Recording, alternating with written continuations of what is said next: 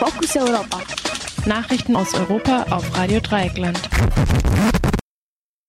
Da kommen die Fokus Europa Nachrichten vom 17. September 2019 von Kollege Lente. Ähm, ja, Tunesien, Stichwahl für das Amt des Präsidenten zwischen politischen Außenseitern.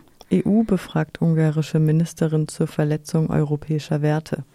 Israel geht zum zweiten Mal in fünf Monaten an die Urnen. Erneut Polizeikontrollen am Stühlinger Kirchplatz in Freiburg. Und nun die Nachrichten im Einzelnen. Tunesien Stichwahl für das Amt des Präsidenten zwischen politischen Außenseitern. Die Auszählung der Wahlergebnisse in Tunesien bedeutet voraussichtlich eine weitere Wahl.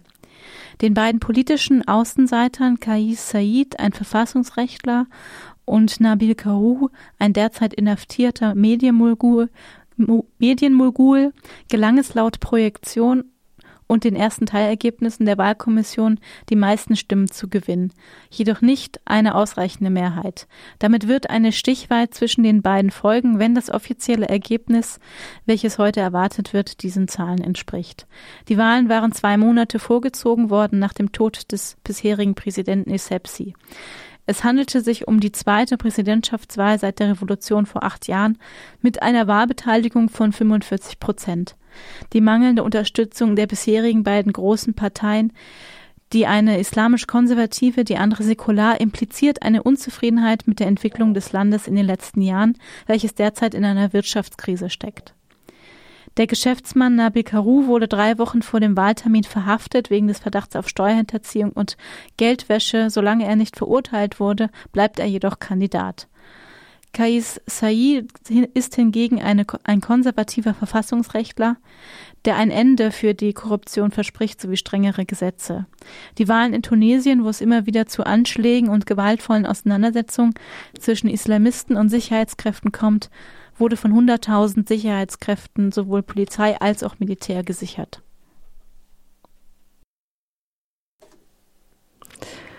EU befragt ungarische Ministerin zur Verletzung europäischer Werte. Die ungarische Ministerin Judith Wager wurde von 26 EU-Ministerinnen befragt zu dem Vorwurf gegen Ungarn, europäische Werte zu verletzen. Der ungarischen Regierung unter Viktor Orban wird vorgeworfen, sowohl die Pressefreiheit als auch die Unabhängigkeit der Gerichte einzuschränken. Die Befragung erfolgte, nachdem am 12. September 2018 die EU ein Verfahren nach Artikel 7 gegen Ungarn beschlossen hatte, nachdem die Verletzung der europäischen Werte festgestellt werden und entsprechende Sanktionen verhängt werden können. Das Verfahren wurde eingeleitet, nachdem massive Einschränkungen der Pressefreiheit und der Unabhängigkeit der Gerichte durch internationale Beobachter festgestellt wurden. Die Ministerin die Ministerin behauptet, Ungarn würde von der EU bestraft werden für die harte Antimigrationspolitik der Regierung.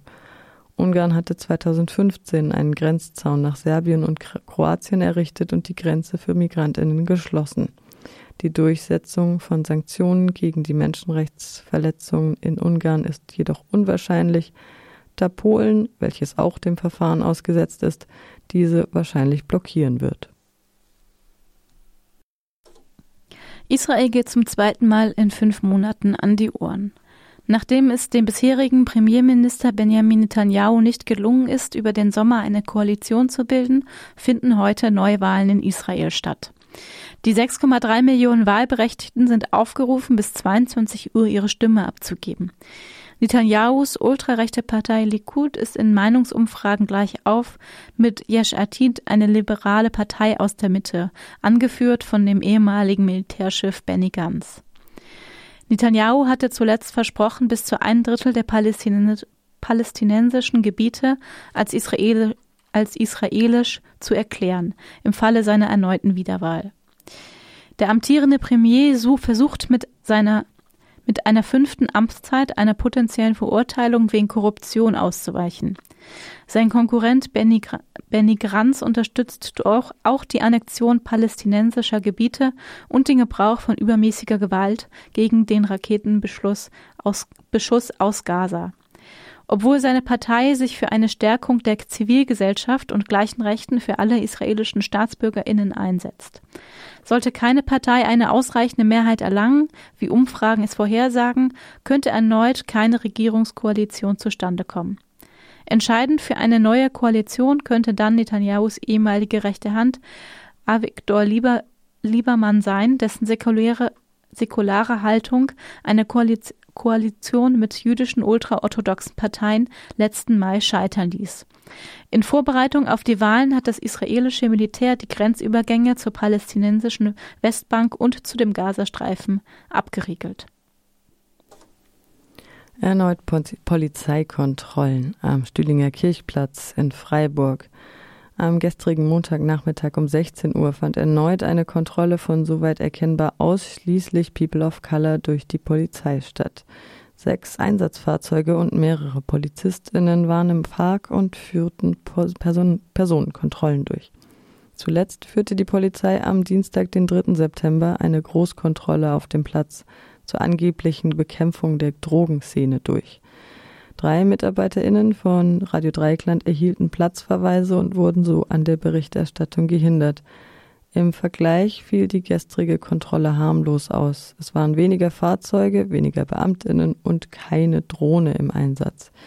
Wegen der häufigen Kontrollen und Großrazzien in letzter Zeit hatte die neue Juppie-Fraktion aus Junges Freiburg Urbanes Freiburg der Partei und der Liste Teilhabe und Inklusion gerade erst eine Anfrage an Oberbürgermeister Martin Horn gestellt und forderte nachhaltige Lösungen statt Repression.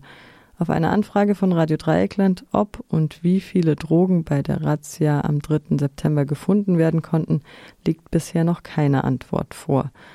Das Verfahren des Racial Profiling, bei dem nach Stereotypen Merkmalen wie die Hautfarbe entschieden wird, welche Personen kontrolliert werden, ist in den USA und dem Vereinigten Königreich verboten.